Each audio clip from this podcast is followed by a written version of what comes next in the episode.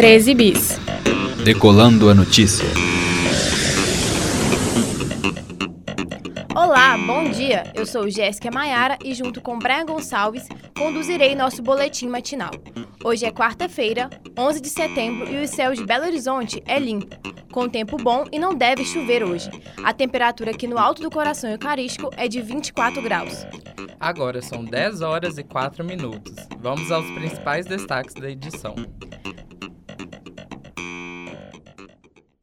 Privatização gera greve nos Correios. Alunos da PUC Minas opinam sobre declaração de Carlos Bolsonaro sobre a democracia. No sul do estado, posto de saúde perde estoque de vacinas por conta de corte de energia.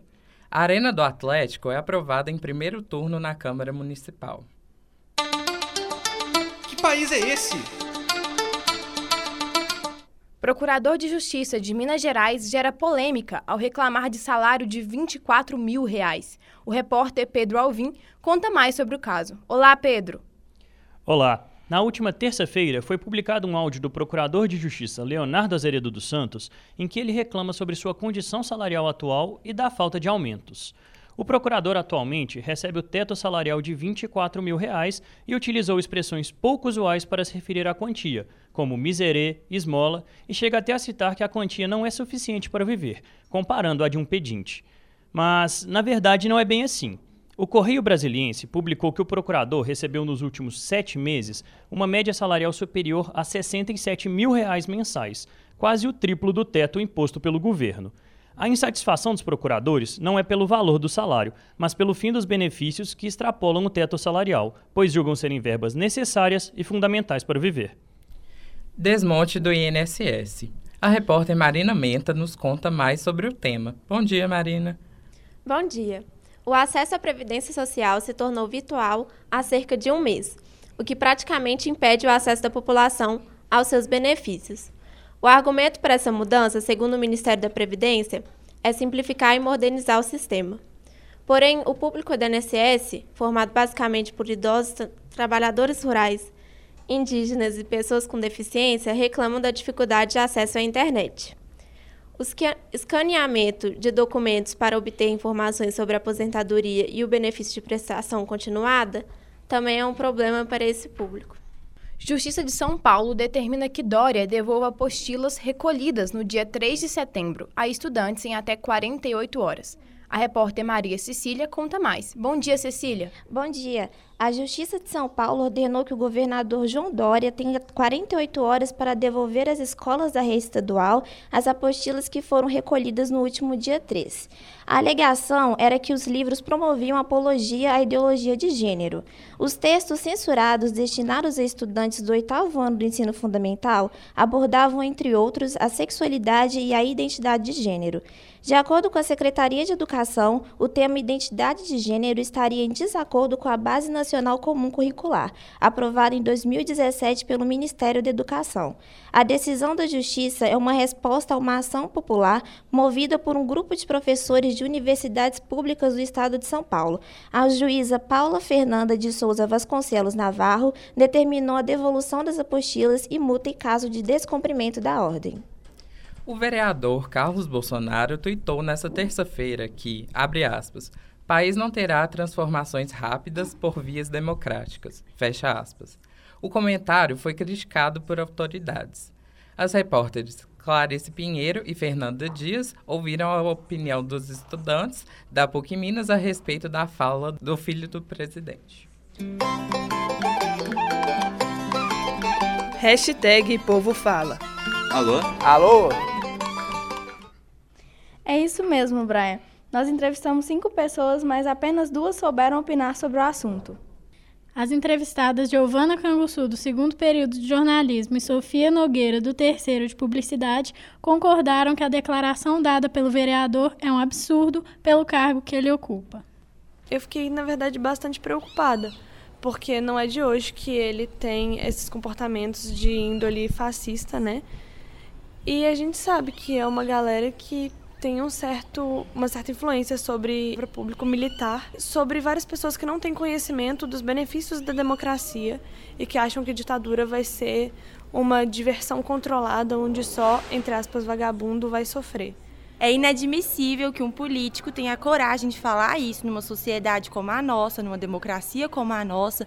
Eu acho que a gente vive em tempos muito escuros, muito sombrios e que a, que a nossa democracia está sendo realmente ameaçada. Então eu acho que frases assim são para a gente ficar atento, para a gente se preocupar, para a gente pensar no que, que isso significa para a gente, entendeu?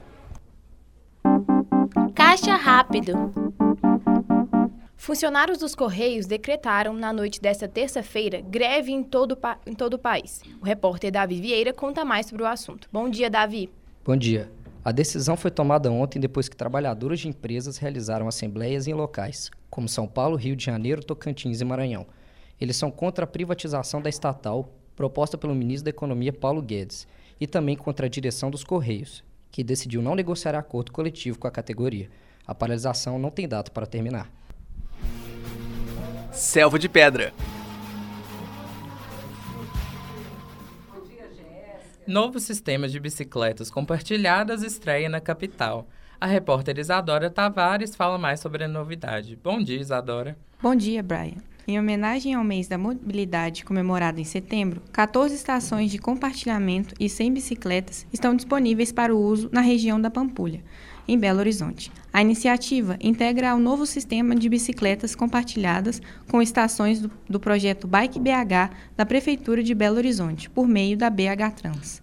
Cidade do sul de Minas perde todo o estoque de vacina. Stephanie Oliveira nos conta mais. Bom dia, Stephanie. Bom dia, Jéssica. O único posto de saúde de Bueno Brandão, cidade localizada na divisa com São Paulo, perdeu 627 doses de vacina, incluindo as de sarampo.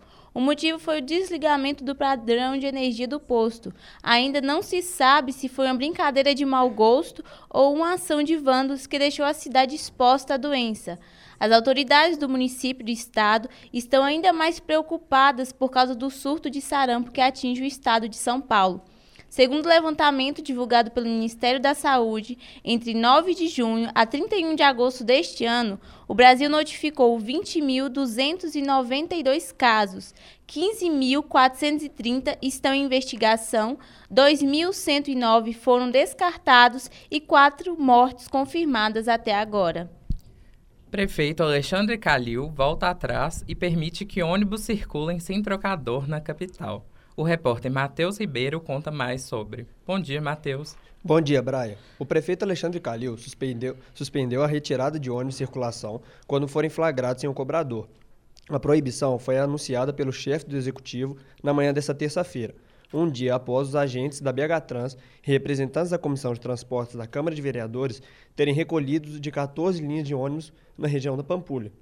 Em entrevista durante uma visita ao Centro de Referência em Saúde Mental, Calil afirmou que a retirada foi um erro. O prefeito ainda ressaltou que haverá mudanças a partir de agora nas punições a infratores. As empresas de transporte público irão continuar a receber multas quando não cumprirem a lei e, no fim do ano, irão pagar o acerto, chamado de tarifa contratual. Empresa que administra patinetes eletrônicos de Belo Horizonte deve reduzir a velocidade de circulação dos veículos. A repórter Estela Cambraia tem mais informações. Olá, Estela, bom dia. Bom dia, Jéssica. Após a morte do engenheiro Roberto Pinto Batista Júnior no último sábado, a empresa Grow, responsável pelos patinetes elétricos na capital mineira, estuda reduzir o limite de velocidade dos, dos equipamentos. O objetivo é evitar futuros acidentes. Enquanto essa regu regulamentação não entra em vigor, o prefeito Alexandre Calil diz para que cada um cuide de sua segurança. Na área. Em mais uma atuação fraca, a seleção brasileira perde para o Peru pelo placar de 1 a 0. Sara Zeferino nos dá os detalhes. Bom dia, Brian. Bom dia aos ouvintes. O jogo ocorreu em Los Angeles à meia-noite no horário de Brasília. O gol foi do zagueiro Luiz Abra, que marcou aos 40 do segundo tempo. Neymar, um dos principais nomes da equipe, iniciou o jogo no banco e entrou apenas no segundo tempo. Depois de vencer a Copa América, a seleção brasileira enfrentou duas equipes sul-americanas. Contra a Colômbia, empatou em 2 a 2 e nessa madrugada perdeu para o Peru. Essa foi a terceira derrota sob o comando do técnico Tite, que perdeu para a Bélgica na Copa do Mundo, eliminado nas quartas de final, e para a Argentina e Peru em amistosos. Com vocês no estúdio. América leva a melhor contra time catarinense e mantém a sua invencibilidade. Fernando Ineco nos conta detalhes. Bom dia, Jéssica. O América venceu o Criciúma ontem por 2 a 1 em duelo válido pela vigésima rodada do Campeonato Brasileiro da Série B. Em sua centésima partida com a camisa americana, o garoto Mateuzinho foi o destaque do jogo, marcando dois gols. O triunfo levou o time alviverde à 11ª posição, com 29 pontos. O América chegou ao décimo jogo sem derrota e começou a mirar a parte de cima da tabela, pensando até em se aproximar do G4 da competição. Vereadores de Belo Horizonte se colocaram a favor da construção da Arena MRV. Mais informações com o repórter Luiz Henrique. Bom dia, Luiz. Bom dia, Brian. A votação contou com dezenas de torcedores do clube que manifestaram apoio durante todo o processo. Para que houvesse aprovação, era necessário que 28 dos 38 vereadores presentes fossem favoráveis à proposta. Aprovado sem emendas, o projeto contou com a votação unânime na Câmara. O projeto de lei será novamente votado hoje às duas e meia da tarde. A proposta precisa dos mesmos 28 votos favoráveis para aprovação no segundo turno da Câmara Municipal de Belo Horizonte. Se realmente aprovada, a proposta será encaminhada a Alexandre Calil, prefeito de Belo Horizonte e ex-presidente do clube. Esquina Cultural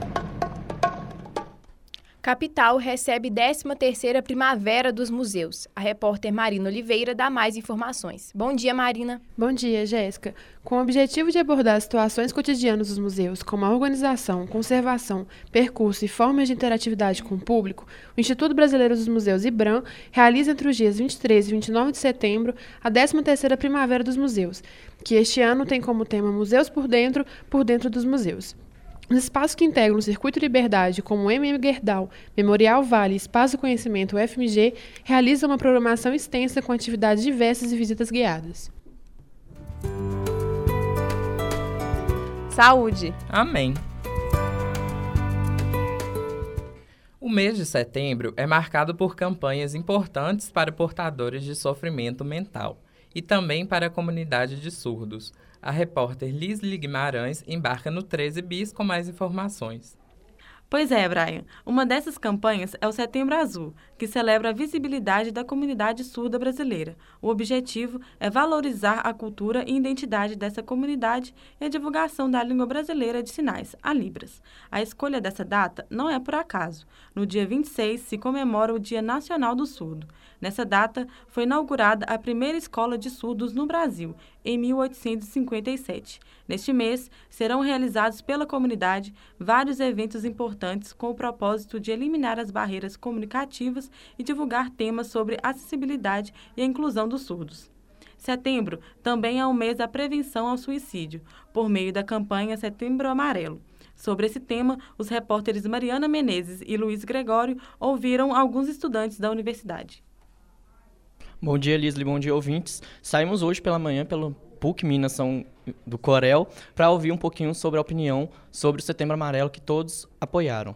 É, meu nome é Fabiana, estou no sexto período de psicologia. É, o Setembro Amarelo eu acho importante na questão de você comentar e falar sobre o suicídio, que é uma questão que a gente considera uma coisa de saúde pública, então a gente precisa estar sempre atento. Geralmente as pessoas que se suicidam dão sinais, então é importante no Setembro Amarelo sempre lembrar disso para as pessoas ficarem atentas umas às outras, se olharem. Bom dia, meu nome é Leonardo Baracho, sou do curso de Engenharia Química da PUC Minas estou no quinto período. E Setembro Amarelo cada vez se mostra mais importante pelo tanto de da nossa sociedade hoje em dia está com uma, cada vez mais problema psicológico. E a gente, às vezes, muitos nossos pais acham que essa galera mais antiga acha que é problema de gente que não tem nada para fazer, mas na verdade é um problema sério que cada vez a gente tem cara mais sério. É, sou Leonardo Rodrigues, segundo período de administração. Acho que Setembro Amarelo é uma campanha de conscientização muito importante, porque a gente tem que ter esse cuidado com a saúde mental das pessoas, mas também é uma coisa que a gente devia prestar atenção durante todo o ano e não só em setembro.